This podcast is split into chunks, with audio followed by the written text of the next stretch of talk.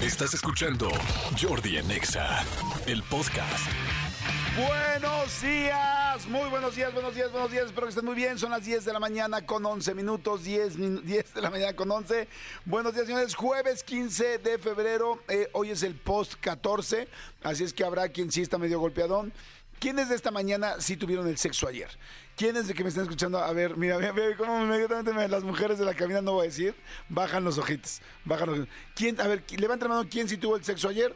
Ok, uno, dos, tres, cuatro, cinco, seis.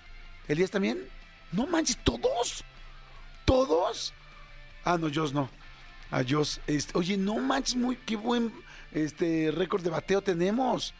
Qué buen ranking de bateo. No juegues muy bien. De nueve personas que estamos aquí en la cabina, ocho tuvieron la sexualidad o tuvimos la sexualidad. Muy bien, qué bonito.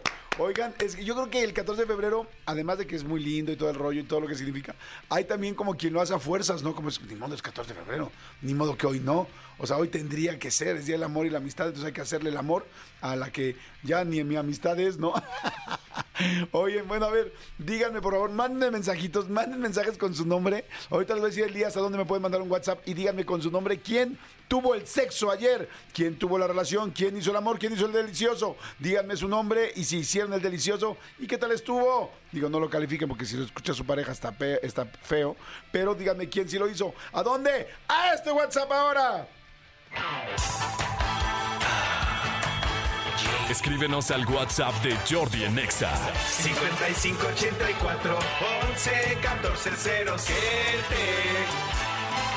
5584 11 14 0 ¿Aló? Jordi en Exa. ¿Aló? Oigan, este, bueno, pues mándenme y díganme quién sí hizo el delicioso ayer. Dice, hola, soy Gaby, sí lo hice y muy rico. Muy bien, dice, hola, yo con Manuela. no, con Manuela no, no cuenta. ¿Sí entienden las mujeres quién es Manuela o no? Tú, este, ¿entiendes quién es Manuela? Ah, perfecto. No, ah, bueno, o sea, inclusive la generación, este, es que ya son Z esta generación, entiende lo que es Manuela muy bien. La gente dice, Fanny, dice, ni pareja, ni culito tengo. No, no, no, Fanny. Culito tienes, nada más que no tienes otro. Tienes el tuyo. Dice Fanny, ni pareja ni culito tengo y ni sueño húmedo tuve. Así que me quedé sin festejar. Ay, qué lástima me queda Fanny. Dice, hola Jordi, soy Ricardo y sí lo hice dos veces. Jejeje, ok, muy bien. Dice, yo no, Jordi, porque pues era miércoles de ceniza sin carne. Bola de pecadores, jaja. Hola, buen día, no tengo pareja. Dice, hola, soy Edgar, sí lo hice y fue express, dos minutos. Ah, no, muy express. Muy, muy express. Dice, buenos días, Jordi. Aquí la triquiñuela de nuevo. Soy Brisa. La verdad es que sí lo hice y fue fantástico. Me llevaron a un hotel de uff. Ok, muy bien. Buenos días, Jordi. Sí lo hice y súper rico. Muy bien. Dice otra persona. Hola, Jordi. Buen día. Soy Ivonne. Y yo tuve el sexo el domingo de amantes. Jaja, ayer no lo hice. No tuve con quién echar la pasión. Ah, ya entendí. O sea, Eres amante pero no tienes la pareja fija y tu amante tiene pareja fija, o sea que ayer no pudiste festejar. Ahí está todo el raciocinio. Dice, hola Jordi, buen día. Sí lo hice y fue entre excitante y nervios porque justo le marcó su esposo. no, bueno, no manches. Dice, me encanta, me encanta que digan la neta aquí. Dice, Jordi, eres un morboso. ¿Por qué no preguntas a dónde fueron a cenar o así? Ah, pues no sé, se me ocurrió, pero el día que tengas tu programa, preguntas a dónde fue la gente a cenar. Te mando un abrazo. Dice, hola Jordano, mi mamá hace un tiempo abrió su TikTok y ya tiene 9 mil seguidores. Y yo no llevo 2 mil, soy Mili. Ah, ok, Mili, muy bien, gracias. Dice, hola Jordi, sí lo hice. Pero con mi colágeno y no con mi esposo. Ok. Dice, hola Jordi, buen día. Yo a pesar de que mi cumple fue el 13 de febrero, ayer día 14, Día del Amor, estoy casado y mi esposa no se aplicó. Tache, hasta enojado estoy, Ismael, ok, sí, sí hay mucha gente que se enojó, que se enoja si no, si no hay el amor, ¿no? Dice, hola, soy Alma, hasta de Doncio. Dice, hasta de Doncio tuvo flojera, pero la tragada de chocolates estuvo buena, ok. Dice, dice hola Jordi, otra persona, tratamos de hacerlo y terminamos en el quiropráctico, no lo puedo creer. Si es que luego ya estamos un poco más grandes. Hola Jordi, yo, yo solo el mañanero por cinco minutos y mi regalo solo fue una quesadilla de tinga. Mal por mi esposo. Hola, soy Mili, sí lo hice, muy bien. Está padre, gracias a toda la gente que nos tiene la confianza de decir si tuvieron ayer o no el delicioso. Dice, dicen, claro que sí, Jordi, primero la ceniza y luego la longaniza. no, bueno. Oigan, gracias, gracias, gracias a todos por su confianza, por la buena vibra, por este por, por, por platicar, por la platicar, este, por platicar estas cosas. Oigan, a ver, entonces me imagino que algunos estamos un poco más cansados que otros, ¿no? Porque hubo quien además nos desvelamos o salimos o cenamos, entonces si viene uno más golpeado. O sea que si hoy, este jueves, andan más golpeados, pues tiene que ver porque los que tienen pareja o por lo menos tienen con quién, mucha gente sí lo hizo y a veces hubo desvelada. Más que la sexualidad que te canse tanto, eh, más bien yo creo que tiene que ver con la desvelada.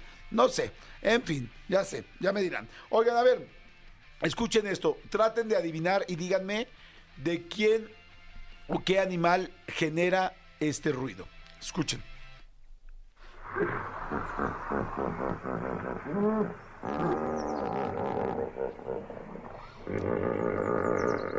Creo que está fácil. A ver, mándenme un WhatsApp, vuélveselos a poner, Miguel Elías, por favor. ¿Qué animal genera este ruido?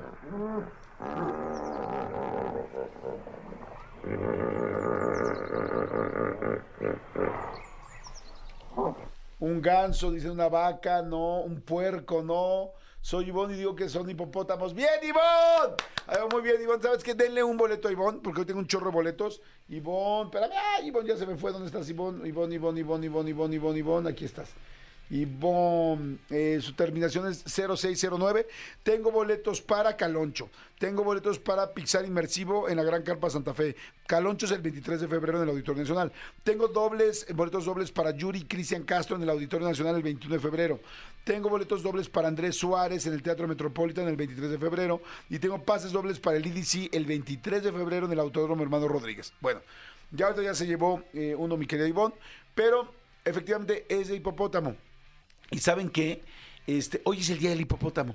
Hoy, hoy es el día del hipopótamo y estoy muy sorprendido porque mucha gente no lo sabe, pero el hipopótamo solamente vive en África. O sea, bueno, más bien, solamente eh, su hábitat original es en África. Lo podemos ver evidentemente en zoológicos y en diferentes lugares del mundo, pero originalmente el hipopótamo solamente lo vas a encontrar en África. No sé si saben, pero la- el hipopótamo, ya lo he dicho varias veces, el hipopótamo es el animal, es uno de los animales más peligrosos eh, que existen. Atacan y atacan muy fuerte. De hecho, el hipopótamo es el tercer mamífero más grande eh, del planeta Tierra. ¿Cuál creen que sean los primeros dos? A ver, piensen, ¿cuál es el mamífero más grande antes del hipopótamo? A ver, este, serpentario, ¿se les ocurre?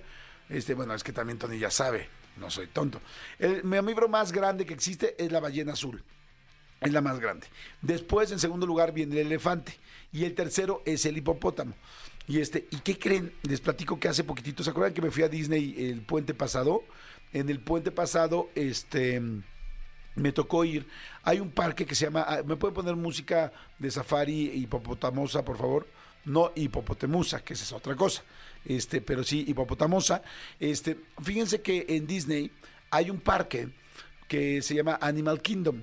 Hay cuatro parques, ¿no? Los principales. Uno es el Magic Kingdom, que es el Disneylandia básico y clásico que todos conocemos.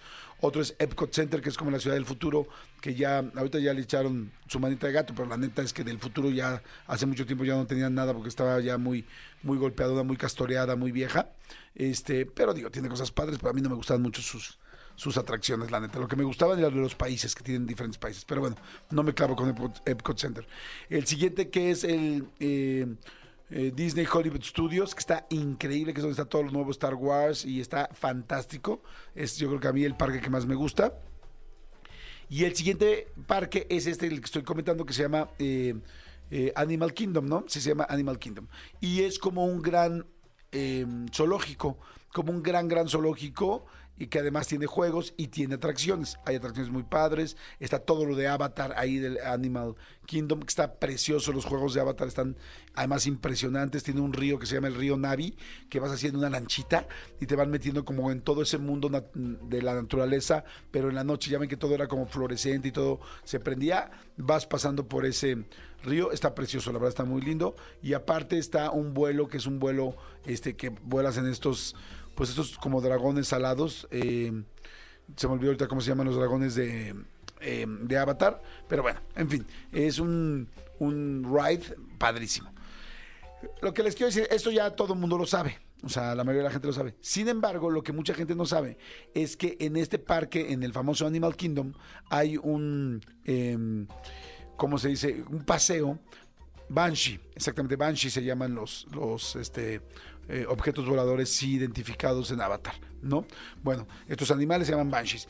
El asunto es que dentro de todo esto que hay en el Animal Kingdom, hay un pasaje como para irte supuestamente como si fueras de excursión, eh, pues más bien como de expedición, para ver gorilas. Y es muy difícil ver gorilas ya porque hay muy pocos gorilas en, el planeta, muy, muy pocos. Eh, y entonces vas caminando, vas caminando y se llama de Gorilla Trail o algo así. Yo dije, ¿realmente habrá gorilas aquí? Porque no es tan fácil encontrar gorilas en cualquier parte del mundo. Yo en algún momento fui a un viaje especial a Ruanda, en África, a ver gorilas y, y irlos a buscar en la montaña. Pero dije, ay, ¿habrá gorilas? ¿Habrá gorilas? Pero ya ves, porque luego le ponen un cierto nombre y no es que por eso haya gorilas. Entonces, hasta que le preguntan, señorita, oiga, en algún momento vamos a ver gorilas, porque primero ves aves, ves tal, ves otro tipo de monos, y este, y de repente me dicen, no, sí, sí, al final hay gorilas. Sí están los gorilas, están preciosos, está padrísimo ver a los gorilas. Como les digo, hay muy pocos gorilas en el planeta, entonces es un lugar muy interesante para poderlos ver. Pero en medio de esto llegamos a un lugar donde hay hipopótamos. Y lo que está muy padre es que yo nunca había visto esto, está lindísimo. Está así como pues una, pues como en su hábitat, como una laguna, como una laguna, eh, con la sabana africana y todo este rollo. Y está el hipopótamo afuera, y del hipopótamo afuera de repente agarra y se mete. Y tú estás viendo por el vidrio, ya ven estas este, partes donde, bueno, más bien sí, como vitrinas donde ves mitad del agua abajo del vidrio, más bien la mitad del agua, la alcanzas a ver, ves abajo del agua y ves afuera. Entonces yo veo el hipopótamo y lo veo afuera y yo, wow, mira, con mi hijo, mira el hipopótamo, qué padre está. Y le digo, a ver si se mete, ojalá que se meta, que se meta, que se meta. Y se mete el hipopótamo, casualmente en el momento que llegamos, y fue pues un poco nadando hacia donde estábamos nosotros.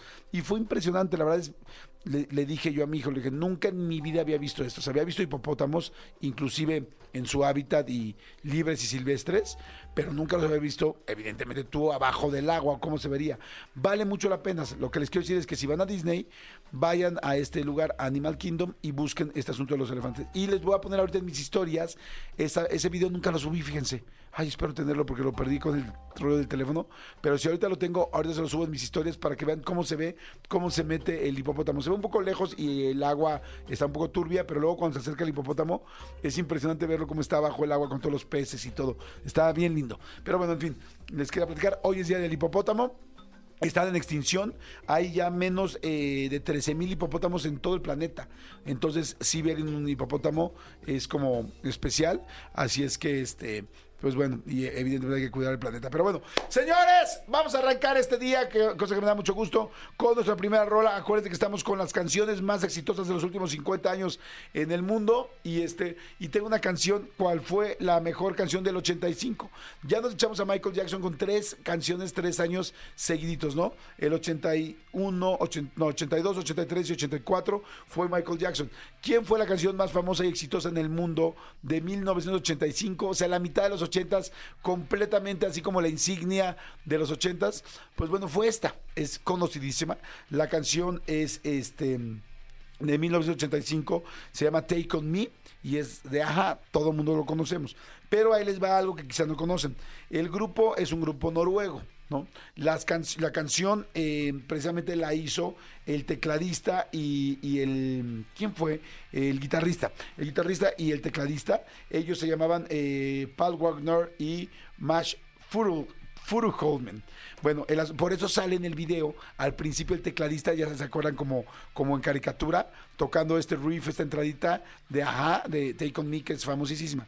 Bueno, lo que ustedes no saben es que esta banda empezó desde antes, el grupo originalmente se llamaba Bridge, así como de puentes, se llamaba, o Bridges, se llamaba así el, el grupo. Y entonces, el rollo es que empezaron, hicieron esta canción y les encantó, no, si Take On Me, tal, tal, bueno, todavía no se llamaba Take On Me, hicieron la canción y la grabaron y no funcionó.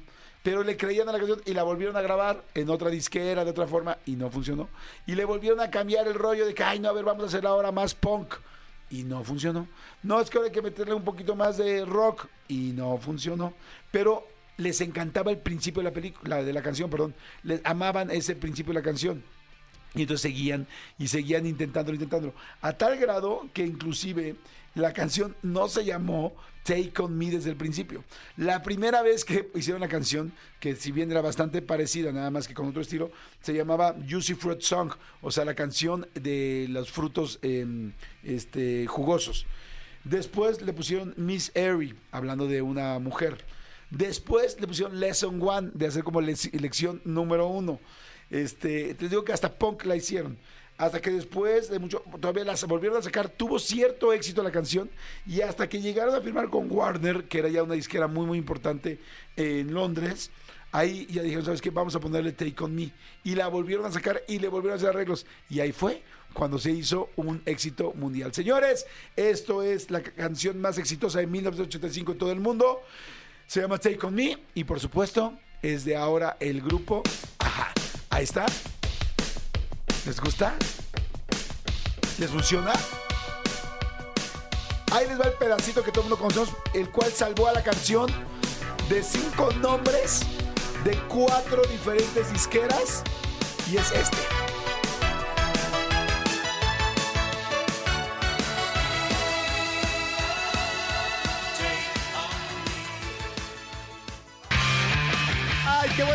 Señora! La mejor del 85. Manolito Fernández, buenos días, amigo, ¿cómo estás? Bien, amigo, contento de verte, saludarte, contento de, toda de, de todo este eh, día post eh, San Valentín, que, que ayer, ayer vi una publicación de Kate del Castillo, este, eh, dura, ¿eh? Así como, eh, como qué hueva este día, qué hueva todo lo que tiene que ver con él. Digo, festejan, hagan lo que quieran, pero qué flojera de día. Es supermercadológico. Bueno, sí, ya lo sabemos, pero no te enojes. una mm, donde tenían lentes o no? Una donde tenía lentes. Ah, es que yo nada más la vi como que me apareció en el. Instagram, pero no la escuché. Sí, no tenía lentes. Pero mira, amigo, no, no, no todo en San Valentín es, es, es completamente bueno ni completamente malo. Te quiero contar esto que, que- que es como un mini expediente, pero vale mucho la pena contarlo porque está, está, está muy interesante. Fíjate que en, en Perú, en Perú, ahora sí que te voy a contar esto que sucedió Ajá. en Perú, amigo. Eh, de repente se vio en un, en una, en un barrio de una, de una este, eh, población que está a las afueras de, de- de Lima, eh, en, un, en un barrio que se llama San Martín de Porres. Ah, De repente apareció un, un osito muy, muy, muy bonito de 14 de febrero. Ajá. O sea, un osito, este, pues, pues bastante grande, la verdad. Con, con un globito y con una y con unas este y con unas pancartas Eh, hay una pancarta que decía eres mi razón para sonreír no ok, ajá. y entonces a la gente le empezó a dar como mucha ternura porque es un gran detalle para ¿Pero ¿Dónde alguien estaba? ¿En la calle? en la calle, en la calle. Ahorita te voy a enseñar el video para que lo veas y también lo voy a subir tanto a arroba soy Manolo Fer como, como a las redes de XFM para que lo vean. Daba mucha ternura, entonces claro, lo primero que piensas, así como, como ah, digo, ayer te trajeron serenata o de repente ahí, ahí, ahí el día que yo le llevé flores a mi mujer con este, con este show que te hacen, que te Ajá. tiran balazos, tal, tal, solamente es como de, güey, qué, qué emoción para el, para el, el- el implicado, ¿no? Entonces de repente el osito estaba muy tierno, gigante, con su... Con o sea, su... era una botarga. Era una botarga, era una botarga de- de- de osito, exactamente. Y entonces se ve en, la- en las imágenes grabadas, o sea, de alguien como que estaba ahí pasando, empieza a grabar, y se ve como el osito, como que le empieza a llamar a, a- a una, a una mujer. Ajá. Y entonces, este, cuando esta mujer se asoma, eh, está, está como en un tercer piso, se asoma, el osito se hinca y saca el letrero, que el letrero, el letrero este increíble, que este, eres mi razón para sonreír, el, el, el globito y tal. La mujer está suavemente, pues, entre emocionada Sí, y como de, conmovió, güey, como. ¿quién será? Porque además es un pinche oso, es una botarga de oso ¡Qué oso! Baja de su casa Ajá. y entonces se ven las imágenes como en el momento que la chava baja, absolutamente la gente se empieza a acercar y la persona que está grabando empiezan a correr, a acercarse, acercarse porque quieren ver el momento, ¿no? No, no, no. El momento. Ya, ya me está dando miedo en qué va a terminar. Cuando, cuando llega y se le acerca, este, eh, para así como de, pero, de, de Perú, pero, pero, ¿y tú quién eres? Pero, o sea, que, que acerca como, como a saludarlo, pues resulta que era un operativo de la policía peruana. No. Y era un agente encubierto, era un policía encubierto que hizo eso para atrapar a esta mujer que estaba acusada de, de- de narcotráfico. No, ¿cómo Y entonces, crees? de la gente que estaba random en la calle, también eran agentes encubiertos. Todos los que empiezan a correr y el que está grabando, también son agentes policíacos. ¡No manches! ¡Qué buena vuelta de tuerca! Cuando la mujer. Exacto, ya es expediente, ya es expediente. Cuando la mujer se acerca, lo que hace el oso al, al darle el abrazo es agarrarla, la tumba al suelo y la esposa. ¡No! Y no la esposa de, de esposarla, sino le pone las esposas. Se quita la botarga tal y era una policía, solamente la mujer se pone como loca, llegan los demás policías, tal, tal, tal, tal. Y en el video que te digo ya estamos compartiendo en redes sociales, lo que se muestra es cómo la policía entra, irrumpe en su casa y sí tenía una cantidad de droga. Digo, no, no, no creas que un cargamento de millones de millones de toneladas, pero sí era como que, como que la, la, la que manejaba como el negocio en ese barrio. Y entonces esa fue la manera en que lo agarraron. Wow, idea millonaria. O sea, pero idea millonaria. Ahora me imagino que ella evidentemente tenía una pareja o alguien de la cual estaría esperando algo así. Pues yo Porque creo si tú que ves sí. nada más un oso, así como que dices, ay, pues no, no voy a bajar, ¿no? Sí, claro, claro. Además es un barrio, yo me imagino un barrio con mucha gente, no, es una calle normal en una esquina. Sí, le estoy enseñando a Jordi el video en este momento para que lo vea y sí, se ve como, te digo, va una persona como casual, como de, pues, de algún, de alguna cosa de, de luz y fuerza, no tengo idea de qué era, este, y en el momento que ya va a bajar, esta persona corre y ahí está el oso ya, este, ahora sí que adiós cabeza y esposando a la mujer. No, no, no, es de las mejores cosas que he visto, o sea, digo, las mejores ideas, impresionante, real. Pero ya cuando empezaste a contarlo, me pareció como tan evidente que dices, bueno, pues sí, evidentemente va bajando y entonces ella dice, me van a dar el anillo, me van a dar algo así. Pues como que dices, bueno, es tan evidente lo que va a pasar que tiene que terminar distinto ahorita lo que me está platicando Manolo, pero no, jamás me imaginé que estuviera encubierto, que fuera policía antidrogas y que le fuera a poner una madrina a la pobre mujer ahí en el piso. O sea, Sí, no una eh, madrina, sino más bien que la iba a someter, ¿no? Hay una imagen preciosa que es cuando el policía vestido de oso está abriendo los paquetes de droga, o sea, con sus, con sus guantes de oso y sus garritas de oso, y luego ya se ponen la, la cabeza y se la llevan esposada el vestido de oso. Esto fue en Perú, la verdad es que me llamó mucho la atención, este se me hizo como pues como un gran operativo, una gran vuelta tuerca, como dices, y, y sí, este, eres mi gran razón para sonreír. Y posiblemente será la última vez que sonrías. ¡Bolas! Y la No agarraron. manches, dicen, y la botarga, la gente está poniendo, y la, la botarga era Lotso. Yo pensé que era un güey y lo habían bateado algo así. Nos la cambió Manolo. Sí, yo también, la verdad, eh, muy bien. Sí, me- me- métanse para a, a- a arroba soy Manolo Fer a mi Instagram para que vean las, la- las imágenes. Ahorita se las comparto. Está muy bueno, está muy buena para que la vean ahorita. Oigan, señores, bueno, ya lo saben, es jueves 15 de febrero, no le cambien, no se nos muevan, son las 10 de la mañana con 36 minutos, hora de la Ciudad de México. Vamos un corte y regresamos, nada más les digo, viene Anamar Orihuela, va a hablar de transformar las heridas de la infancia, cosa que está fantástica. Eh, viene Mía Rubín, este, Mía Rubín, que ya, bueno, la conocen, hija de Eric Rubín y de Andrea Legarreta, por supuesto. Este, va a promocionar su sencillo Diablo, que se estrenó eh, la última semana de enero. Vamos a platicar con ella, me da gusto, no he platicado con ella, así es que va a estar interesante. ¿Y va a cantar? ¿Podemos hacer que Sí. cante aquí? Perfecto, buenísimo, porque eso es algo lindísimo. Señores, 10.36, no le cambien, regresamos. Jordi Rosado en Exa. Regresamos. Rápidamente con música, fíjense, a ver, tenemos esto que es muy, muy interesante. La canción del 86. Ya tuvimos la del 85, la del 85 fue, ajá, fue Take On Me, que es una canción súper, súper conocida y que sí podría ser, yo, inclus- yo creo inclusive como el... eh, pues como el emblema de los 80, ¿no? Una de, los- Sí. de las canciones emblemas. Y que curiosamente, o no curiosamente, fue en el 85, o sea, fue en medio de la década. Exactamente. Ahora, Aires va la del 86. La del la 86 eh, seguramente la conocen. No es tan, tan, tan, tan, tan icónica, creo yo, como eh, Take On Me, pero se llama The Final Countdown de un grupo que se llama Europe y bueno, muchísima gente la ubica. Ahora, esta canción originalmente, otra vez me voy al rollo del riff, que son como estos pequeños este, inicios, Ajá. O bueno, no necesariamente inicios, pero como algún requinto o alguna cosa en el, en el teclado, muy icónica, como muy pegajosa, ¿estás de acuerdo? Sí, sí, eh, eh, muy recordable. Exactamente. Bueno, pues el riff de esta canción es súper, súper recordable. Y el asunto es que ya habían hecho primero el famoso riff, que nada más lo habían, eh, pues digamos que lo tenían solito, era así como huerfanito. Entonces lo habían, eh, lo había escrito, el, el riff era de sintetizador muy, muy famoso, que lo había hecho el vocalista Joey Tempest, eh, pero después el bajista que es John, bueno, John Levin, eh, sugirió que se escribiera una canción basada solamente en ese riff. Entonces el vocalista decía, ¿te cae? No manches, sí, sí, sí, hagamos una canción sobre esto.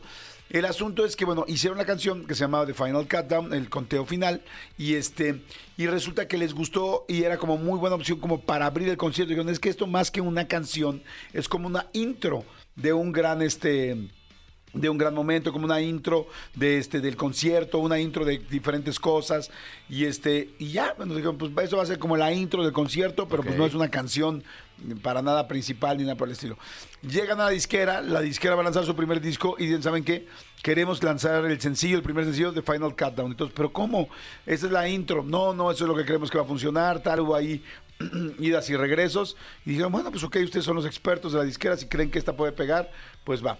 El asunto es que lanzan la canción, la canción es un mega ultra trancazo. Inclusive eh, The Final Countdown fue certificado como sencillo de oro en el Reino Unido, así que es así como el mega sencillo. Estuvo en todas las listas de todo el mundo, especialmente en Estados Unidos, en el Hot 100, en el número 8 del Hot 100, lo cual es así como fuertísimo.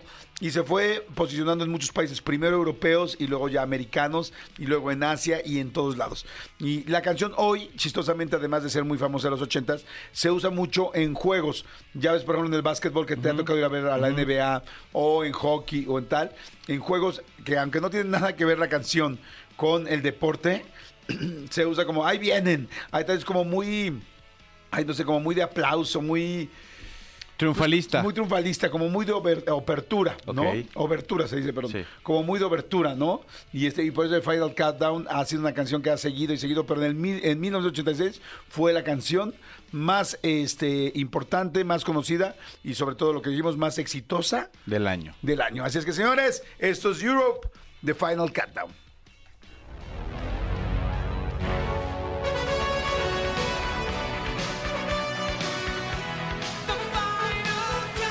¡Ay, qué buena canción! Acuérdense que estamos poniendo las mejores 50 canciones, las canciones más exitosas de los últimos 50 años del mundo y esta fue la de 1986. Sí, Muy señor. buena, ¿no? Exactamente. eh, eh, en ese entonces yo estaba cantando México 86. Seis. México 86. A ver, el ¿te puedes mundo- poner, poner esa, la de México 86, El Mundo Unido? El ¿Cómo se llama la mundo canción? unido México por- 86, México yo creo, 86, ¿no? Sí, Sí, que, que realmente la, la más famosa fue la del equipo Bien. tricolor. El equipo tricolor. Y luego te acuerdas de Bienvenidos, mucho- que hizo RAL. Bienvenidos, Bienvenidos. bienvenidos. México, recibe a sus México amigos. a a ver, sus a ver si, te, si las encontramos rápido. Son las 12.34. Amigo Manolo Fernández, ¿tú sabes qué heridas tienes de la infancia o ¿Qué, no? qué? ¿Qué heridas tienes de la infancia? No, y, y- y no quiero tocar ese tema porque, porque soy un... a- a- abandoné, abandoné mi terapia. Así. Sí, sí, sí, sí, sí, sí. No me digas. Sí, tengo que retomar mi terapia, sí, pero es una larga historia. Oye, este. Estamos aquí con psicoterapeuta, conferencista, escritora, pero por, por supuesto colaboradora de este programa exclusiva, Así es. Ana Mar Orihuela. Hola, mis amadísimos. Ay, Ana Mar, ¿cómo te Es una alegría verlos y además siempre poder compartir estos temas porque aunque son fuertes y siempre nos mueven y todos queremos echarle para adelante y decir ya lo pasado pasado y ya para qué le movemos al dolor del pasado, pero la verdad es que no no tiene que ver con el pasado. Las heridas están en el presente, están Sí. en tu miedo a confiar, en tu miedo a ser exitoso a vincularte, a, a merecer mejores cosas en tu vida, ¿no?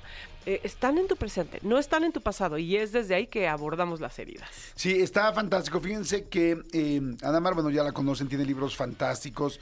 Uno es Sana tus heridas de la infancia, ¿sí, no? Sana, transforma las heridas de tu infancia, Exactamente. El otro, Sana tus heridas de pareja. sana tus heridas en pareja, que Exactamente. que no conocí. Fantástico. Bueno, en fin, varios libros increíbles. Bueno, ahora la del de Doña Huevotes, Doña La Huevotes. Doña Huevotes. que está muy bueno. Que ya me convertí en la Doña Huevotes gracias a ese libro.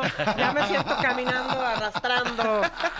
Arrastrándolo, se siente cabrón, ¿no? Así me pasa a mí. Luego uno los ensucia y anda, anda los Compréndenos, compréndenos. Oye, pero fíjense que eh, eh, me encanta porque Adamar tiene un grupo, unos grupos, unos talleres de transformación de las heridas de tu infancia. Yo tomé ese taller con Adamar precisamente.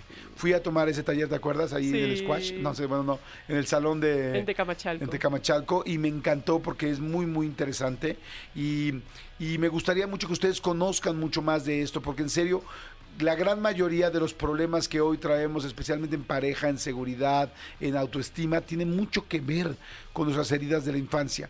Eh, ¿cómo- la gente sin tomar, sin saber un poco más, sino solamente los que están escuchando así ahorita a la primera, podría saber qué herida de la infancia tiene? O sea, ¿podrías decir algunas para ver si alguien se identifica con ellas? Claro que sí. Eh, vamos a hablar de las dos primarias, que es eh, rechazo. O sea, Eh, miedo al rechazo. El miedo al rechazo, todos tenemos miedo al rechazo, pero una persona que vive con esta herida como, como parte de un boquete del alma. Le cuesta mucho trabajo amar, le cuesta mucho trabajo vincularse. Es alguien que tiene problemas de piel, digestivos. O sea, es alguien que el contacto con nuevos grupos, con nuevas personas, siempre es algo muy abrumador. Siente que no es merecedor, no le gusta ser visto, pasa desapercibido. Eh, es, es alguien que, que, que, por ejemplo, es una mamá que, que nunca se siente madre de sus hijos. Ok. A ver, mamás que nos están escuchando, mamás que no se sienten madres de sus hijos, Sí, ¿cómo? Sí, porque eh, sientes que alguien más debería de venir a ponerles un límite o, o los ves como tus amigos, este, como tus hermanos, pero no asumes un rol de madre porque realmente desde muy chiquitos eh, a pesar de que lo pudieras haber deseado, Ajá. te costó trabajo amamantar, te costó trabajo vincular, conectar. Entonces se va construyendo una relación más horizontal que una relación de madre e hijo. La herida de rechazo en los hombres también no, no nos permite vincularnos a nivel afectivo con nuestro hijo varón, por ejemplo.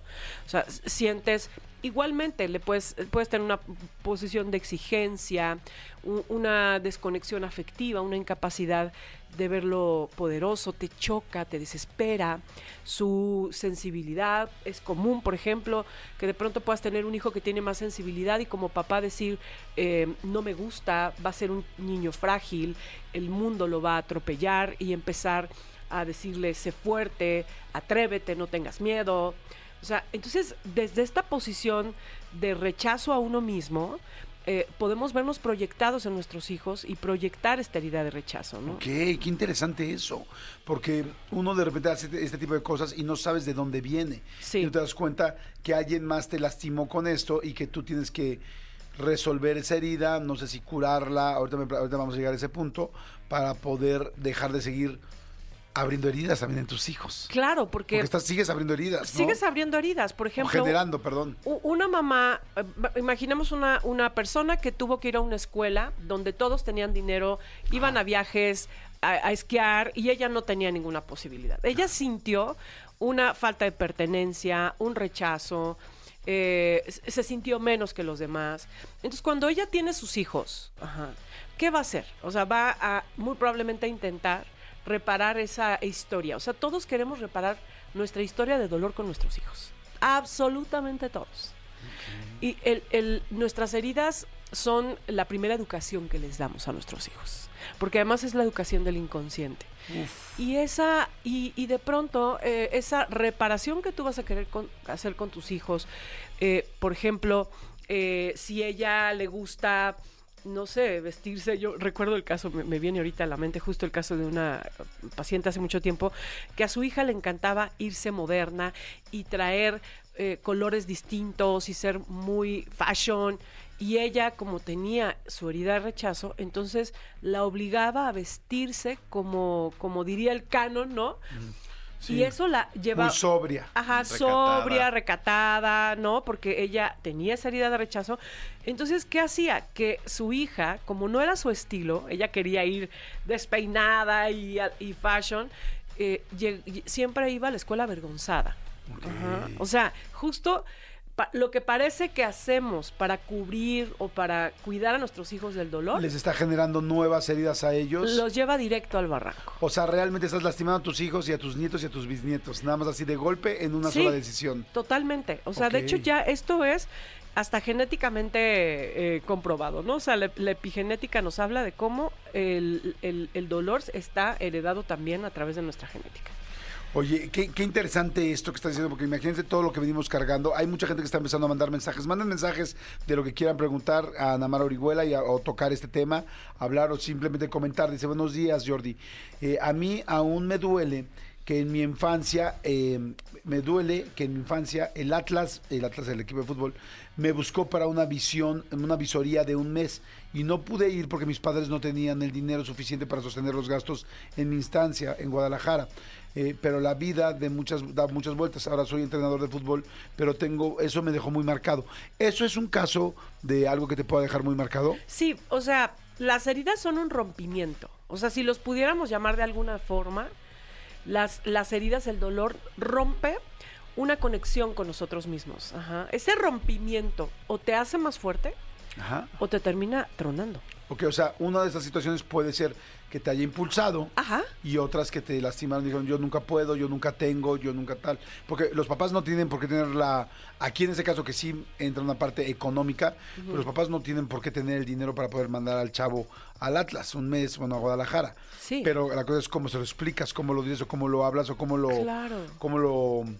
eh, blindas. Sí, o sea, en realidad el tema tiene que ver con cómo, el- la, con, la personalidad y el temperamento de tu hijo, que, como papás tenemos que conocer para saber si, si esa situación eh, es algo que lo va a romper, porque como papá puedes estar ahí para amortiguar, Ajá.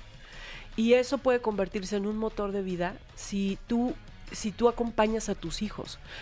Pero para poder acompañar a tus hijos en situaciones que todos vamos a vivir, porque tus hijos y nosotros y todos vamos a vivir pérdidas, cambios, crisis, situaciones donde la vida nos rechaza, donde nos sentimos apestados, donde nos sentimos maltratados, eso es perfectamente parte de la vida. El gran problema del dolor no es el dolor, sino la soledad en el dolor. Ok, no, no estar acompañado en un momento como esto que te amortigüen. Sí, porque ese es el tema, que los papás pudieran acompañar cualquier frustración, cualquier crisis, y que, y que como hijos no te lo vivas en soledad. Ok. Porque en realidad lo que nos ha roto es lo que hemos vivido en soledad. Si tenemos a alguien al lado, nada nos puede romper. O sea, las situaciones, no importa qué problema tengas como familia o como papá, eh, mientras aprendas cuál es el carácter de tus hijos y cuál es eh, y cómo acompañarlos, lo va a hacer mejor. Pero ahora me voy más a más que ahorita hablar de los hijos de nosotros, toda la Sí. gente que está hablando. Decías tú que hay gente que siente su herida de rechazo, su herida de infancia como el rechazo, perdón. Y me dices que vas a decir una segunda. Sí, y, y te iba a decir algo, y ahorita te Sí, digo claro. la segunda, pero eh, o sea, quiero, quiero decirles que para poder eh, acompañar el dolor de nuestros hijos, tenemos que haber primero acompañado nuestro propio dolor. Ok. Y, de- y desde ese lugar es que, es que, o sea, realmente tú no vas a tener la capacidad, porque nuestros hijos son, nacen con los botones que activan nuestro dolor. O sea, tu hijo, tú que eres un desesperado, tienes justo un hijo desorganizado. Tú que eres una persona hiperracional, tienes al hijo que es un jarrito de tlaquepaque. O sea, tú que tienes, tú que eres lo que eres, tienes o a tu espejo o a tu opuesto, en tu hijo. Y no vas a poder acompañar su vida si tú no te reconcilias con la parte que tu hijo representa. Y para eso hay que trabajar con nuestras heridas. Ok, el espejo evidentemente te refleja lo que tú no quieres y te la- que son muy parecidos. Sí. Y el en contra es todo lo que tú odias, no quieres, no soportas. Sí. Ok, y ese es como el general de nuestros hijos. E- En general, o sea, díganme a alguien que no ve en sus hijos un espejo de una parte de sí mismos. De una parte que te asusta, de una parte que te da miedo, que te enoja, de una parte en la que te ves. O sea, nuestros hijos son una matemática perfecta, ¿no? O sea, no es como de, ah, caray, este niño como de... No, es, es el reflejo de algo que reprimes, es el, el reflejo de algo que niegas, es el reflejo de algo que tienes de más, ¿no? Tu arrogancia de pronto la ves en tus hijos, o tu debilidad, ¿no? Por ejemplo, es muy común en las mujeres que somos doña huevotes, ¿no? O sea, que estamos muy condicionadas hacia hacer, resolver, hacia tomar decisiones, sacar el coche del barranco. Eh, podemos tener hijos que no sepan hacer eso, que tengan mayor fragilidad, ¿no? Porque son el reflejo de, Claro. de un sistema. Sí, el otro día platicaba eh, sobre unas personas y decíamos, pero es que trae muchos problemas ahorita eh, con los novios o con tal. Decíamos, a ver, pero ¿qué le pasó a su mamá? Ah, no, su mamá tuvo ese problema con el esposo y tal, y con tal esposo, y que luego después se divorció. ¿Y qué le pasó a la abuela? No, pues la abuela, tal vez, madre santa. O sea, pobre de esta niña. Esta niña viene cargando tres generaciones de problemas y nadie en medio ha ido a una terapia para ir cuidando. O sea, si cada uno hubiera este, curado sus heridas de infancia, Sí. pues hubiera dejado menos problemas al siguiente. Claro. El asunto es que nadie de, en esta generación de las que hablábamos no lo había hecho. Sí. ¿Cuál es la segunda, la segunda parte? Ah, sí, la segunda herida La segunda es la herida. herida de abandono. Es una herida que nos hace sentirnos huérfanos en la vida, que no nos permite, que nos hace abandonar mucho de lo que amamos, abandonar a nuestra familia, abandonar nuestros proyectos, nuestra salud. O sea, no tenemos la fuerza Ajá. para sostenernos en, en- en las cosas que, que nos importan. Entonces es un, es un niño o una niña que siempre está buscando padres que le ayuden a sostener. Sostener su economía, ¿no? O sea, siempre está buscando la afirmación, la aprobación, eh, sostener que, eh, que- que aprueben su manera de ver la vida. O sea, no, no sabe sostenerse. Es una falta de estructura en todo. Ajá. No, no sabe poner límites, ajá, no sabe comunicar con claridad lo que necesita, no sabe hacer crecer nada. En realidad es, es como si se hubiera quedado un niño con un cuerpo de un adulto. ¿Cómo nos sentimos abandonados cuando somos chicos? O sea, porque me, me queda muy claro el asunto de un papá se fue. O sea, el papá nunca regresó, fue por cigarros, nunca regresó. Queda muy claro el abandono. Pero creo que hay muchas cosas que nos generan o nos hacen sentir abandono. ¿Qué cosas podrían habernos generado abandono para los adultos que estamos escuchando ahorita? Dicen, ah, caray, yo me siento así, pero ¿qué me lo habrá generado? Bueno, desde una enfermedad, por ejemplo, haber estado en el hospital en tus primeros meses de vida, pudo haberte generado el miedo, el pánico, la soledad más grande de tu vida. Aunque tuvieras literal días de nacido. aunque tuvieras días de nacido. O sea, quienes estuvieron, por ejemplo, hay muchos que, muchas personas que estuvieron, que tenían que ir al hospital una semana porque tenían asma o porque tenían algún problema. O sea, es- esos, esos momentos donde experimentas el vacío, la soledad, donde experimentas que el mundo es enorme y tú, eh, y, y se te viene encima porque no te sientes visto, apoyado, sostenido. Ajá. O sea, es, eh, es un boquete Ajá, con el que crecemos. ok. O sea, eh, yo una vez veía un, un video de los más recientes de Shakira donde hay una imagen donde ella aparece con un hoyo en el pecho. Ah, sí, ajá. O sea, es literal. Muchas veces el abandono y la soledad y el vacío son un boquete y que estamos buscando llenar con todo.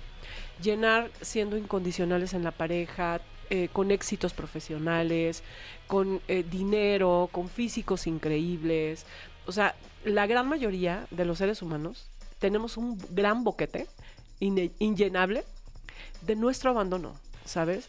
Porque somos una cultura que no nos invita, no nos, no tenemos herramientas para verdaderamente ir al fondo de nosotros mismos.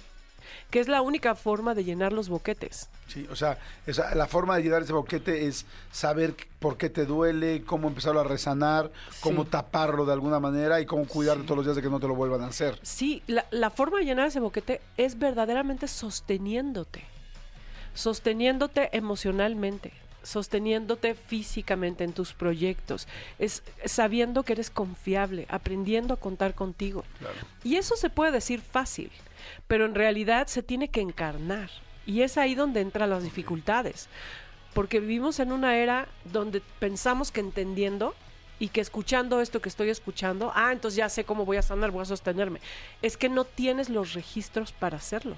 Tienes que sanar las heridas para verdaderamente enterarle a tu cuerpo que tienes la capacidad y que puedes ser confiable para sostenerte. Y es un proceso de sanación mucho más desde el cuerpo que desde la mente. Hay muchísimos, muchísimos comentarios. Vamos a irnos ya a corte y te voy a pedir tus datos y el taller, por supuesto, pero hay muchos comentarios de Jordi. Buenos días. Mi cuñada siempre ha tratado de vivir lo que ella hubiese querido hacer cuando joven, pero no había recursos y ahora lo vive en su hija, la cual casó con quien ella quiso. Y mi sobrina ahora es todo lo que su mamá quiere y ya se acostumbró, pero ambas están muy rotas. Dice, hola Jordi, yo siempre he sentido que no importa cuánto hagan, nunca será suficiente. Uy, esa es básica. Siempre falta algo para que yo sea suficiente, por eso les exijo a mis hijos demasiado. Me hace mucho sentido lo que están diciendo. Otra persona dice, hola Ana Mar, Jordi. eh, eh, en mi hija veo mi carácter muy fuerte, pero en mi hijo mis inseguridades predomina que sea selectivo en caso de los amigos. Dice Jordi, podrías preguntar qué tan bueno es que un hijo pida que solo lo vean una vez al mes. Soy divorciado y en lo personal eso me dolió, pero respeto la decisión. Yo creo que tiene la, la etapa de vincularnos con los hijos es cuando ellos están chiquitos, Jordi. Ok. O sea, a veces es una etapa donde los papás estamos siempre trabajando. Ajá. Y mm, el vínculo que tú, man- que tú establezcas con tu hijo los primeros ocho años de vida va a ser realmente lo que va a sostener esa relación. O sea, a veces crecen, ¿no? Te divorcias y si no estableciste ese vínculo, o sea, no basta con que sepas que tu papá te da el dinero para que vayas a la escuela o para que comas lo que hay en la casa, Sí, ¿no? es estar cerca. es de verdad aprender a mirarlo a los ojos, a jugar, a ponerte a, a su nivel, a expresar tu, a- su amor, a decirle lo que sientes. La vulnerabilidad eh, que, puede, que podemos compartir con nuestros hijos y que genera la vinculación, nace de la sanación también de nuestras heridas. Fíjate, eh, en una entrevista en mi canal de YouTube, eh, platiqué con Andrés García, que en paz descanse. Creo que fue su última entrevista que hizo y fue interesantísima. Y una de las partes que más me dolió a mí, mucha gente, Andrés García siempre fue muy polémico, había quien lo amaba y había quien lo odiaba, ¿no? Y a mí me, ese día me, me dejó enganchadísimo y me, me dejó no solo con el respeto que le tenía, sino también con mucha admiración. Y mi admiración principal fue por enfrentar sus errores. Y me dijo una frase que tiene mucho que ver con lo que acabas de decir. Me dijo, estamos en una casa gigantesca en Acapulco, vista al mar, así de mil metros de, de vista al mar. ¿no? Oh, wow. Y este, y me dice, mira, dice, yo toda mi vida trabajé para dejarle, tiene tres hijos, eh, tenía tres hijos. Este, yo toda mi vida trabajé para dejarle a cada quien esto. Tengo una casa aquí, tengo un castillo gigantesco en, en la Ciudad de México, tengo tal, y trabajé como loco para darles esto. Y este, y hoy que lo tengo y que me estoy muriendo, mis hijos no están aquí, no vienen, no les importo, porque ya me di cuenta que en realidad, hasta hoy me di cuenta que ellos no querían ni un castillo, ni una casa de mil metros en la playa, ni tal. Lo que querían era verme y tenerme y sentirme. Y dice, y lo que yo más quería no era dejarles una casa, sino era necesita eh, eh, tenerlos cerca cuando más lo necesitara, que es ahorita. Dice, lo hice todo mal, Jordi. Y a mí se me hizo un nudo en la garganta y me hizo así, me estrujó el corazón, porque dije, un hombre que fue pues tan macho, porque esa es una parte de, lo- de la forma de decirlo, y tan yo lo digo, yo tal, yo ando con las mujeres que quiera y yo trabajo y no me importa, ahí me identifiqué yo evidentemente, este, y dije, no, no, no, no, o sea, lo que quieren tus hijos es no abandono, es estar cerca, es estar presente, no importa si tienes dinero, si no tienes dinero, si estás, no importa, o sea, un papá con problemas económicos y con todo el mundo, con todo el buró de crédito persiguiéndolo, puede ser mucho mejor padre Sí, que un papá que un papá que en teoría lo lleva al viaje más caro del mundo, una muy de vez en cuando y no lo pela. Pero bueno, este, Y, y te voy a decir algo. Seguramente esa era la forma. O sea, hay, desde las heridas podemos traducir la pobreza en falta de amor. O sea, quienes estamos siempre construyendo una seguridad económica como una forma de darle amor a nuestros hijos, muy probablemente vivimos mucha carencia. Ay, no, no, hay que ir a tomar el curso ya. O sea, todo el mundo está así como clink con los ojos abiertos. ¿Cuándo es este taller de Transforma las heridas de tu infancia? Bueno, empezamos la próxima semana. Quiero decirte que voy a hacer, después de muchos años, de los últimos que tomaste tú, fue hace como cuatro, quizá cinco años, seis. Sí. Eh, ya no había dado grupo presencial. Sí, ajá, lo sé. Y ahora voy a retomar este espacio que va a ser un lugar, un espacio semanal de dos horas. Eh, durante 17 se- sesiones los miércoles de 7 a 9 de la noche. Yo les quiero invitar a que se den la oportunidad de vivir un, un- un espacio donde vas a conectar con otras personas desde un lugar de respeto y vulnerabilidad. Y vamos a ir construyendo a lo largo de cinco meses un, un proyecto de sanación que se va a ver semana por, con semana. Han pasado cosas en estos grupos que de verdad hoy tengo toda la certeza de que funciona, de que va a ser una herramienta práctica para cualquiera que lo quiera vivir, respetuosa, no vas a ir a desgarrarte. Yo no creo que la sanación sea volver a retraumatizarnos en dolores que no podemos manejar. O sea, vamos a, vamos a crear espacios seguros y respetuosos para que tú vayas creciendo tu capacidad de sanación en un proceso amoroso, en un proceso eh, que, que no es acelerado. Me encanta, yo, yo ya lo tomé y es fantástico, más va a ser unos grandes amigos y es bien lindo poder sacar y curar tus heridas de la infancia con otras personas que están buscando lo mismo, porque como que todos se acompañan y nadie se juzga.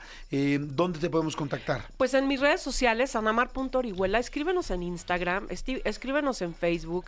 eh, siempre estamos disponibles. A mí me va a encantar verdaderamente acompañarte. Hay grupos en, vi- en vivo, como este que estoy diciendo, pero también hay por Zoom. Puedes tomarlo en la noche por Zoom. Las clases se quedan grabadas. Ajá. La verdad no es lo ideal. Hay que hacerlo en vivo porque tiene otro impacto. Sí, pero si un día o dos días no puedes ir, pues lo- checas tu clase o lo haces este, en línea. Exacto. Por donde estés. Es anamar.orihuela, orihuela con H. Orihuela con H o en mi página www.academiaanamarorihuela.com eh, y efectivamente Orihuela es con H. Está fantástico el taller, en serio, no se lo pierdan. Esto es algo real, yo sé que aquí les platico de un millón de cosas. Esto es algo que puede cambiar tu vida y la de tus hijos y la de tus nietos. Y les digo, y especialmente a todos nos importan los hijos, pero hay mucha gente que no tiene hijos. La tuya, tu vida, solo tienes una. Y vives con dolor, vives con rechazo, vives con, con esa sensación de no ser suficiente, vives con siempre más, como pareja, como trabajador, como trabajadora, como jefe, como jefa, como CEO, como director o como empleado. Sientes que no eres suficiente, sientes el rechazo, sientes que todo el mundo te va a dejar hay una herida de infancia. Sí. No le busques más. O sea, ahí está eh, la, la resolución. Te sientes por todo, todo te pega, todo te duele, todo te lastima, todo te da Súper miedo. irritable, intolerante, ¿no? Perfeccionista, Sí. autoperseguidor. O sea, todo eso, no nos acostumbramos a vivir así y a no ser negligentes, porque fíjate, nos dolieron, nos dolió, nos dolió tanto el comportamiento de nuestros padres y finalmente nos convertimos en ellos, Ay, sí. con nosotros mismos. Entren, anamar.orihuela, me dijiste, eso es en Instagram, por ejemplo. Academia Anamar Orihuela. eh, y anamar.orihuela en Instagram, en Facebook, en TikTok, en todas las redes. También tengo un canal de YouTube. Eh, que es igual. Anamar. Igual, anamar.orihuela. eh, y escríbenos, porque en realidad eh, puede ser un, un- un viaje que no te imaginas. Es, un, es un viaje mucho más lleno de amor de lo que crees. Aprovechen, arranca el 27 de febrero. Gracias, Anamar, muchas gracias. Muchas gracias, Jordi. Señores, querido. vamos rápido con Enrique Iglesias y Yotuel. Esto es fría, no le cambien. Regreso 11.58. Me da mucho gusto, Mía. Sabes que, bueno, evidentemente conozco a tus papás eh, desde hace muchos años, pero siempre te decía ahorita, siempre te vi como niña, como muy chiquita. Y este, y, y luego con los niños uno pues, les va cambiando la cara, tal. Y creo que nunca tuve un momento donde, donde me dijeron, mira, Mía, sí, y, y me quedé con, con- con calma. Eh, conociéndote. Y ahora que he escuchado tanto de ti de tu hermana y de repente ya verte aquí tú con tu banda con tu equipo con, con los músicos y todo me da tanto gusto. Sé que ha tenido mucho éxito pero me da gusto conocerte ya como adulto, ¿me explico? Ay, muchísimas gracias. No, pues yo encantadísima de conocerte a ti.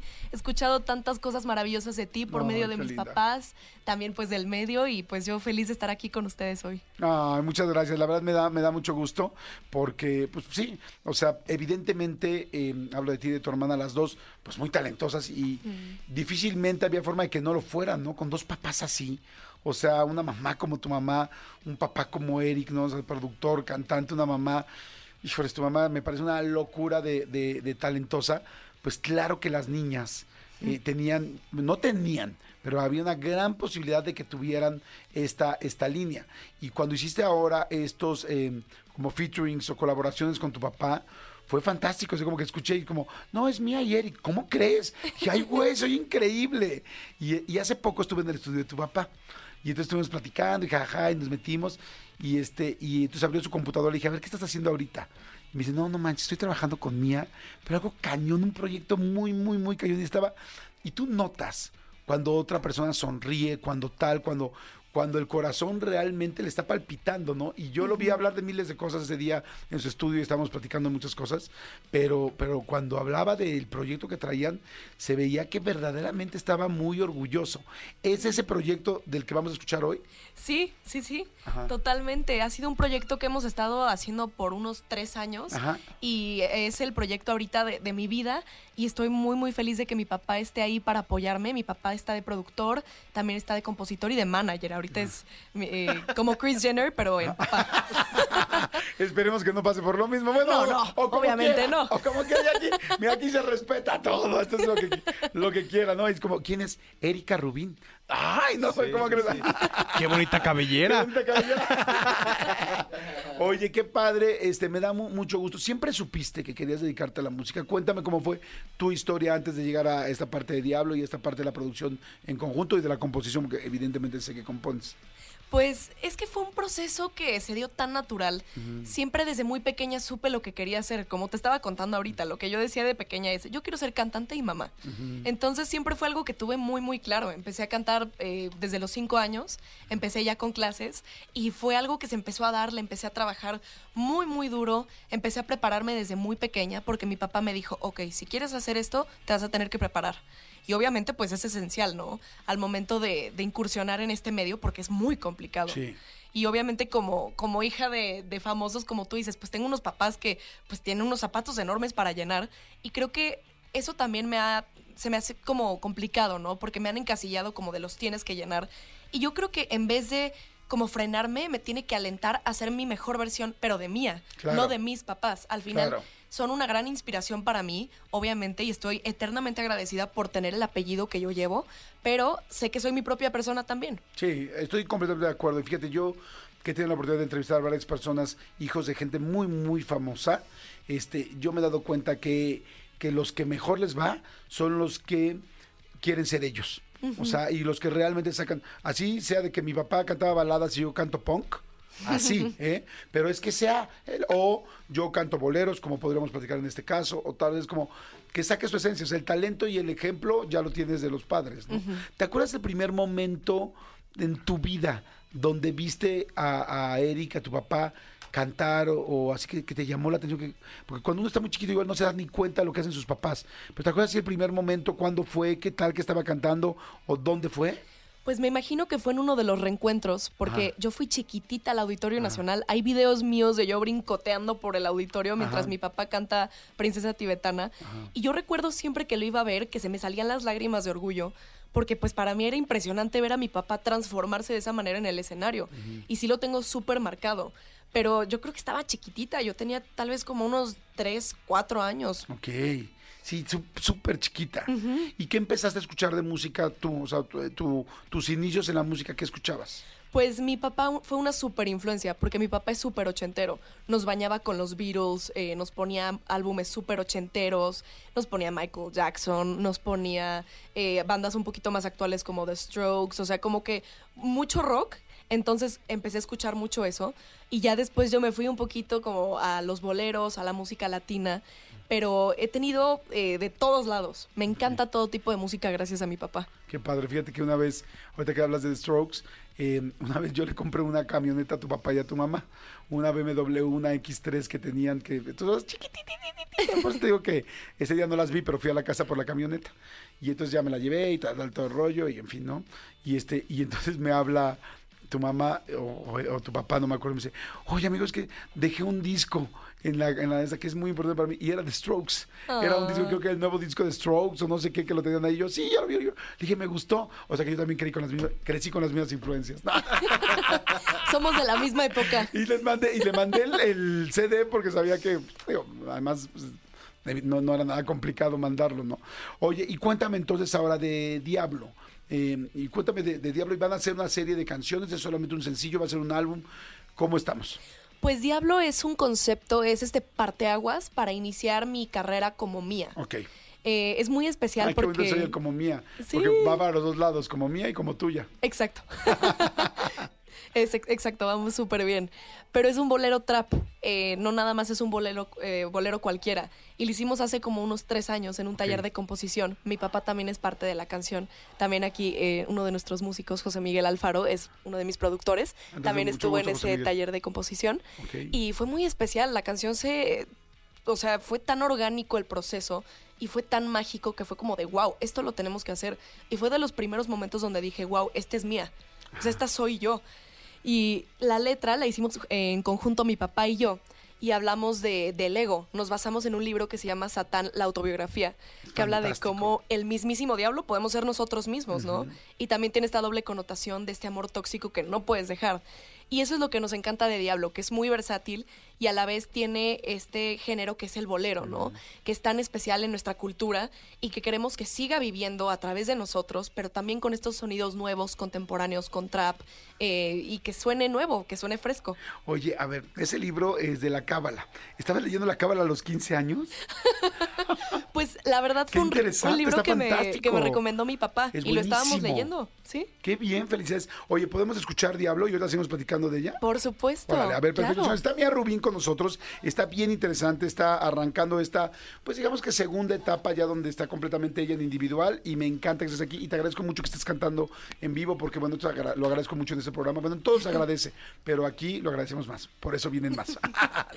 Adelante, vengan, ¿estamos listos? Adelante.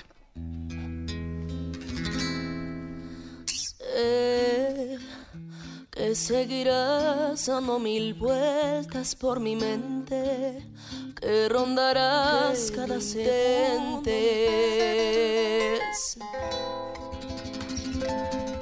¡Wow! ¡No manches!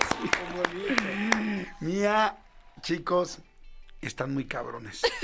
¡Qué bruto! No, no, no, no, no, no. Felicidades. ¡Qué canción! gracias. La letra, cómo le cantas tu voz. eh, pocas veces me hace suspirar una canción a la primera vez que la escucho. Este fue el caso. Felicidades, felicidades. Qué voz tan más linda tienes, mía. La había, te había escuchado, te digo, la colaboración con tu papá y me gustó mucho, me llamó mucho la atención. Pero escucharte ahorita aquí, con esta letra, con esta madurez, con estos músicos, chicos, felicidades. ¡Wow! Ay, Qué muchas buena. gracias. Te lo digo verdaderamente, eh, eh, pues 100% honesto. 100% honesto. Qué buena canción y qué lindo. Felicidades. Muchísimas gracias. Y, y viniendo de ti, pues significa muchísimo. Yo también te admiro muchísimo y que, y que me lo digas me, me pone muy feliz. Te lo digo de corazón, mira, yo creo que, no sé, me pongo en tus zapatos y me pongo a pensar que siempre habrá una línea de pensar, ah, este cuate es muy amigo de mi mamá, o este cuate es muy amigo de mi papá, me van a apoyar, me van a hablar lindo, ¿por qué? Pues porque también son amigos de mis papás. No sé, eso pensaría yo si yo fuera mía, ¿me explico? En cada, en cada uno de los lugares, ¿no? Diría, hay una buena prueba donde llego y nadie es amigo de mis papás, nadie los conoce. Lo cual con tus papás es muy difícil porque llevan muchos años trabajando, ¿me explico? Pero, pero te lo digo honestamente, fuera de cualquier otra situación, es, eres muy buena. eh, está fantástica la canción, está lindísima. Me gusta mucho que hayas escogido bolero trap. O sea, la letra está preciosa y, y- y la verdad creo que te va a ir extremadamente bien, mi querida mía. Ay, Este, qué lindo eres. Pre- o sea, prepárate para una cantidad de chingas tremenda, porque la gente que es buena tiene que trabajar mucho. Y este, y, y ayer o antier platicábamos de otra persona también que quiero mucho, que es eh, hijo de, un cantante muy famoso, y platicábamos de él y me decían, ¿qué crees que le pase? ¿Por qué crees que no, que no ha explotado? No me preguntaban en una, en una cena. Y les decía yo, mira, es muy talentoso, pero yo creo que lo que le falta es que eh, es fuerte decirlo, no estoy diciendo el nombre, pero es algo que tú tienes. Y dije, le falta ángel, le falta ángel, o sea, es muy talentoso, pero le falta ángel. Y ahorita fui apuntando mientras ibas cantando lo que ibas sintiendo que, que tienes tú, sin lugar a dudas. Talento, evidentemente, ¿no? El talento ya lo, ya lo vimos, ¿no? Dos, algo que creo que es muy importante una persona que empiece una carrera, que tenga, que tenga una originalidad, algo distinto, algo diferente, o sea, porque pues cantar, eh, pues hay miles de cosas que uno puede cantar y pues, uno puede seguir cuál es la tendencia, qué está funcionando, qué tal, pero es que soy yo, quién es mía. En ese taller de hace tres años, ¿qué quería escribir? ¿Qué queríamos escribir juntos? ¿Por qué boleros? ¿No? ¿Por qué tal? Y este, tienes esa originalidad, lo empiezo a ver en esta canción simplemente, ¿no? Que si es la que eligieron para empezar a presentarse, me imagino que representa mucho de cómo te sientes y de quién eres. Y la tercera, tienes mucho ángel. No lo diría a la gente que no lo tiene, evidentemente, porque soy muy respetuoso y no y es algo que no se puede conseguir en ningún lado. Entonces, qué duro decirle a una persona, eh, te- no, a nadie le dirá te falta ángel, porque además, ¿quién soy yo para decirlo? Pero sí soy bueno para, para verlo. Creo que todos lo vemos. Tienes mucho ángel. Mía, te lo digo en serio, te va a ir increíble. Nada más que así como, como todas las personas que han funcionado y que tienen eh, talento y que tienen, perdón, y que tienen, este, que han tenido grande respuesta del público, pues van a tener muchísimo trabajo. Felicidades, en serio, felicidades. Me dejaste muy sorprendido de corazón. Ay, muchísimas gracias, de verdad. Se siente muy bonito que me lo digas. Y sí, esta carrera es de trabajar y trabajar y trabajar y estoy dispuesta a eso, a Claro. trabajar. O sea, estás dispuesta, ahora sí que como, como, como si estuvieras en una boda, ¿no? Aceptas amar esta carrera por el resto de su vida, en las buenas y en las malas, en la salud y en la enfermedad. Acepto. Ok. Perfecto, corazón, porque con todo lo que tienes ya solamente yo creo que va a ser ese, ese camino, que estoy seguro que habrá mejores momentos que otros, unos muy complicados y otros súper, súper, súper eh, reconfortantes para ti especialmente, ¿me explico? Oye, está increíble, me encantó, me encantó, me encantó la letra, me parece muy buena. Este, ¿qué más va a haber? ¿Va a haber más sencillos? ¿Esta, esta eh, Diablo ya la podemos bajar? Sí, Diablo ya está disponible en todas las plataformas digitales junto con el video musical que creo que va muy, muy ad hoc con la canción, Ajá. eh, que está padrísimo. Lo grabamos en Oaxaca Ok, y es muy mexicano, que también queríamos como acentuar eso. Pero eh, justo me, me- me complace mucho informarte porque mañana sacamos sencillo que se llama. Tú me matas. Entonces, eh, pues ya viene eso, vienen muchos sencillos que tienen que ver mucho con este bolero contemporáneo. Eh, el que viene, pues es un poco más como un homenaje al, al- a la época dorada de, de México. Entonces, pues sí, es como un bolero danzón de los 50 Ok. eh, que nos Wow. emociona muchísimo también. Qué padre. Entonces tú me matas a partir de mañana. Tú me matas a partir de mañana. O sea, Diablo, Diablo ya está para todo el mundo. Yo ahorita lo quería mandar a una persona para ver, escucha esto, creo que te va a interesar. Este, entonces ya lo puedo bajar ahorita en Spotify, en cualquiera y compartirlo. Sí, ¿no? claro, disponible en todas las plataformas digitales. Y a partir de mañana tú me matas. Tú me ¿no? matas. ¿Va a haber algún álbum físico o todo va a ser ahorita por lo pronto digital? Pues no, ya casi nadie hace álbumes físicos, pero en tu caso, ¿cómo va a ser? Pues por lo, eh, por lo pronto todo va a ser digital y vamos a estar sacando sencillos, eh, tal vez en algún futuro un EP de, de este concepto de boleros, pero todavía no está definido. Pero eh, estamos sacando muchos sencillos y viene mucha música y muchos proyectos bien padres. ¿Dónde quisieras ahorita eh, cantar? Estamos empezando el 2024. Si tú, yo te dividiera el 2024 en dos, el primero, bueno, el primero y segundo semestre, ¿qué quieres así conseguir en tu primer semestre y qué quieres conseguir en el segundo? Pues la verdad, yo lo único que quiero conseguir es gente que, que escuche mis canciones. Ok. Conseguir a mi público, eh, obviamente pues ya tengo a mis fans que los amo y los adoro, pero conseguir a más gente que escuche las canciones, que los boleros se puedan seguir escuchando y no nada más en México, sino que en todas partes del mundo, que podamos llegar muy lejos con las canciones. No me quiero poner expectativas porque sé que es una carrera muy complicada y obviamente pues tengo mis sueños, pero eh, sé que tengo que trabajar mucho. Entonces, eh, la verdad, como que no me pongo límites, pero a la vez tampoco me pongo expectativas. Como que intento ser muy, muy centrada en ese sentido porque, como ya te dije, es muy complicado, ¿no? Pero pues lo que yo quiero hacer este semestre es sacar mi música, sacar mis canciones y ya cuando ya tenga como unas, eh, un repertorio mucho más claro, ya me gustaría empezar a presentarme. Pero siento que eso va a ser cuestión de tiempo. Ok, perfecto.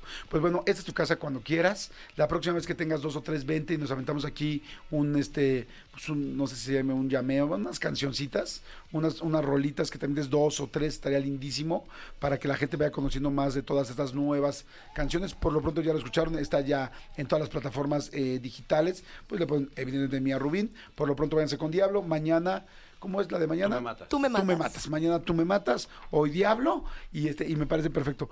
Que te siga, que te, que te vaya muy bien, que te siga yendo también como te ha ido ahorita, porque con lo que, a lo que lograste ahorita está fantástico. Así es que, con que sigamos así, no hombre, todo va a ser, todo va a salir excelente. Gracias, muchas gracias, mi querida mía. Muchas gracias, Jordi, muchas No, hombre, gracias. contrario, chicos, muchas gracias, fantástico, muchas gracias. Este, Manolito, ¿tú todo bien? Amigo, todo bien, digo, ahí tengo una, una dudita, ya tú ya sabes a qué, a cuál dudita tengo. Estás con la elección de la Honda. Exactamente. ¿Cómo vas con eso, amigo? pues estoy entre la CB300F Twister y la CBR600RR, pero no me decido. ¿Tú cuál me recomendarías a mí? Ahí sí depende mucho, amigo, de lo que estés buscando. Mira, por ejemplo, la Twister es súper, súper versátil en la ciudad, pero la CBR es velocidad así full, pu- súper pura. Entonces, depende de qué quieres. No, bueno, difícil elección, amigo. O sea, tú, tú, tú, si fuera tu decisión, ¿cuál elegirías? Pues mira, yo me arrancaría pensando en la XR19OL. Eh, esta es como para aventuras off-road, así como para salir, echarte así como, no sé, un pueblito mágico, irte a San Miguel este fin de semana, irte a Valle de Bravo, irte... O sea, siento que ahí estaría padre como para empezarlo a ubicar. Pues ya me está gustando tu plan. ¿Qué te parece si el sábado nos lanzamos a ver por cuál me decido? Me ayudas a elegir. Me encanta la idea, va, va Gracias, que va. Oigan, señores, bueno, mía, gracias, chicos, gracias, producción, gracias, a todo el mundo aquí, gracias, que les vaya muy, muy bien. Nos escuchamos mañana en punto de las 10 de la mañana, que tengan excelente, excelente jueves. Ya estoy menos cansado que al principio, ¿tú? Pues es más adrenalina. Sí. Pero espérate un par de horas. ya estamos Es que grandes. decimos que el 14 de febrero nos dejó cansados. Sí, nos dejó- Oye, sí. no manches, sabes que ya estás grande cuando un 14 de febrero ya no aguantas, ¿no? Exactamente, ya- O de 15 de febrero ya andas madreado. Ya quieres que se acabe febrero, sí, ya sé. Bueno, nos escuchamos mañana, cuídense, bye. ¡Bye! Esto fue Jordi Rosado en Exa. Lunes a viernes de 10 a 1 de la tarde. Por Exa FM 104.9. Escúchanos en vivo de lunes a viernes a las 10 de la mañana en Exa FM 104.9.